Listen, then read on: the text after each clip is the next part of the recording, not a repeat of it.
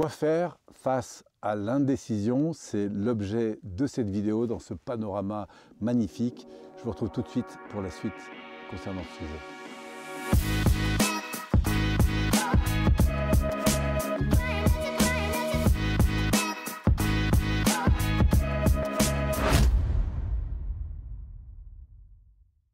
Alors, qu'est-ce que d'abord l'indécision, l'incapacité de prendre une décision. Qu'est-ce que l'on vit quand on rencontre ce genre de sentiment? Si vous-même ou si toi, on va se tutoyer, euh, tu ressens ça parfois, eh bien, sache d'abord que c'est normal, hein, ça fait partie des êtres humains. Mais ce qui est intéressant, c'est de repérer qu'est-ce qui se joue en fait dans notre système nerveux, à la fois nos pensées, nos émotions et par conséquent nos comportements. Il faut savoir que notre euh, manière de vivre est constituée de plusieurs parties. Il y a une partie qui est un peu consciente, que j'appelle parfois le, cavalier sur le cheval. La partie préconsciente et inconsciente, ce qui est plus en arrière-plan, nos habitudes, ce qu'on a appris, tout ce qu'on a programmé, nos apprentissages, c'est plutôt le cheval. Et qu'est-ce qui mène notre vie? C'est le cheval. Donc parfois j'ai envie d'aller vers quelque chose, j'ai envie de passer à l'action, j'ai envie de mettre au sport et je procrastine, qui est une façon de, de rester indécis. Alors Parfois, j'ai envie de la décision, je ne passe pas à l'action. Il y a des fois où c'est la, quelle décision prendre. C'est ça que je reste indécis. Indécis parce que, en fait, ce qui va me pousser à la décision, très souvent, c'est un système de valeurs et une vision. C'est-à-dire qu'il faut à la fois que je ressente ce qui est important pour moi, et puis enfin que j'ai un objectif, un projet, une étape qui soit le moyen de répondre à cet important. Par exemple, je me dis, ouais, j'aimerais bien, euh, par exemple, me former, me former, acquérir des outils pour reprendre davantage ma vie en main. Ça, c'est l'aspiration. J'ai envie d'acquérir des outils, de comprendre comment je fonctionne, d'évoluer. Et puis tout d'un coup, paf, j'ai un objectif parce qu'on me propose un séminaire. Ça va se passer sur trois jours, à tel endroit, le mois prochain. Et la personne qui anime ce séminaire m'intéresse et donc ça m'interpelle. Et comme j'ai ce projet en lien avec le système de valeurs, alors je passe à l'action et je prends cette décision. Maintenant, si je reste dans l'indécision, c'est que très souvent, il y a un de ces moteurs qui est éteint. Soit je ne sais pas très bien en quoi c'est important pour moi, donc je suis indécis. Par exemple, euh, j'aimerais passer euh, le nouvel an euh, dans ma famille, au contraire la famille de mon conjoint, et je suis indécis. Pourquoi? Parce qu'il y, a deux directions possibles. Je voudrais faire mes études, par exemple, à Montpellier, ou rester sur Paris. Qu'est-ce que et je reste indécis. J'aimerais, par exemple, bouger, prendre l'air, mais est-ce que je vais plutôt au bord de la mer, à la montagne? Bref, je reste indécis. Et en fait, ce qui va se passer, c'est que on, n'a pas distingué pour l'une et l'autre de ces solutions à la fois le système de valeurs et l'objectif qui est derrière. Et c'est très intéressant de dissocier ces deux dimensions.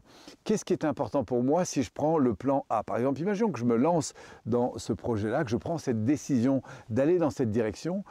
Qu'est-ce que ça va nourrir comme important pour moi? Et derrière ça, c'est quoi le projet? À moyen terme et long terme, qu'est-ce qui va être le plus nourrissant pour moi, le plus développant pour moi, le plus apprenant pour moi?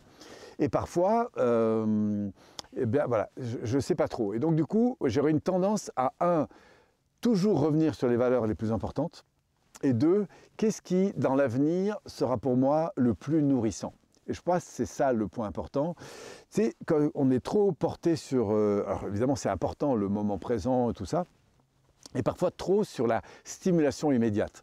Or, ce qui est intéressant, c'est bien sûr la stimulation immédiate, mais surtout ce qui est intéressant, c'est la stimulation à long terme. Qu'est-ce que je vais bâtir, construire, engager? Alors peut-être que mon trip en ce moment, c'est de voyager. Donc je parle un peu dans toutes les directions, et voilà, et je voyage, et c'est le pied, et c'est top, mais qu'est-ce que je suis en train de construire? C'est quoi le projet derrière?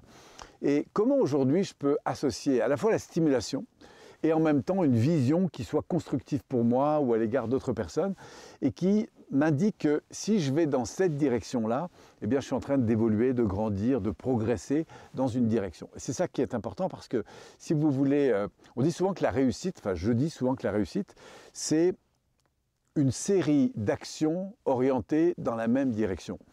Et ce que je crois, moi, dans la vie, c'est la profondeur. La profondeur, alors c'est chouette d'avoir de la diversité, c'est très stimulant, la diversité, mais si je veux véritablement évoluer dans une dimension, dans une direction, il faut que je tape la profondeur. Donc c'est intéressant de toujours se dire, au fond, à moyen terme ou à long terme, qu'est-ce que ça va m'apporter? Vous savez, il faut 3-4 ans pour euh, commencer à jouer de la musique, il faut 10 ans pour faire un bon musicien.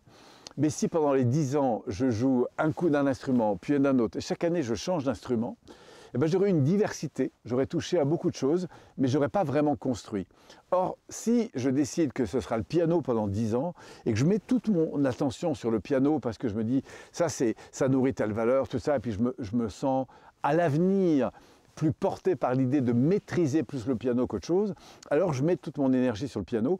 Et si je travaille pendant 10 ans le piano, je vais atteindre un niveau qui sera beaucoup plus gratifiant parce que je vais pouvoir donner beaucoup plus juste avec euh, cette dimension-là. Vous comprenez? Donc, toujours privilégier cette vision et ce système de valeurs. Et dans les cas d'indécision, très souvent, bah, c'est qu'il y a des conflits de valeurs où on n'a pas clarifié les valeurs et que du coup en arrière-plan, il y a cette partie de moi qui me freine un peu ou qui ne sait pas trop quoi prendre. Voilà. Et puis, il y a des fois aussi où il faut accepter l'idée de passer à l'action. Parce qu'à trop se prendre la tête euh, sur de la réflexion, on finit par ne pas agir. Donc moi, j'invite toujours à commencer à faire les premiers pas dans une direction qui te stimule le plus. Écoute ton cœur, privilégie ce que tu ressens et passe à l'action. Et puis t'inquiète, les choses vont évoluer. Tu sais, si tu aimes écrire, même si tu n'as pas vraiment la vision, c'est pas grave, commence à écrire. Et puis en écrivant, eh bien, il va se passer des choses. Si tu continues à être nourri par ce qui t'anime, eh bien, il y a des projets qui vont naître, il y a des orientations qui vont se présenter, il y a des opportunités de personnes, de contextes, de situations qui vont arriver.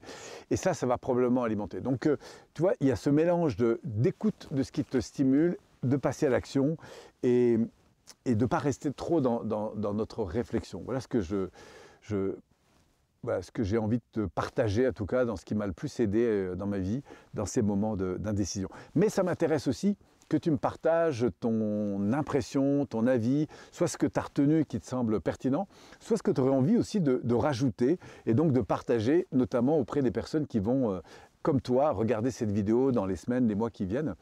Donc euh, voilà, je trouve que c'est toujours intéressant d'entrer comme ça dans, un échange, une interaction euh, collective autour de cette, thématique, quoi faire face à l'indécision. Donc merci de, tes propos, merci de ton témoignage, et puis au grand plaisir de nous rencontrer à nouveau.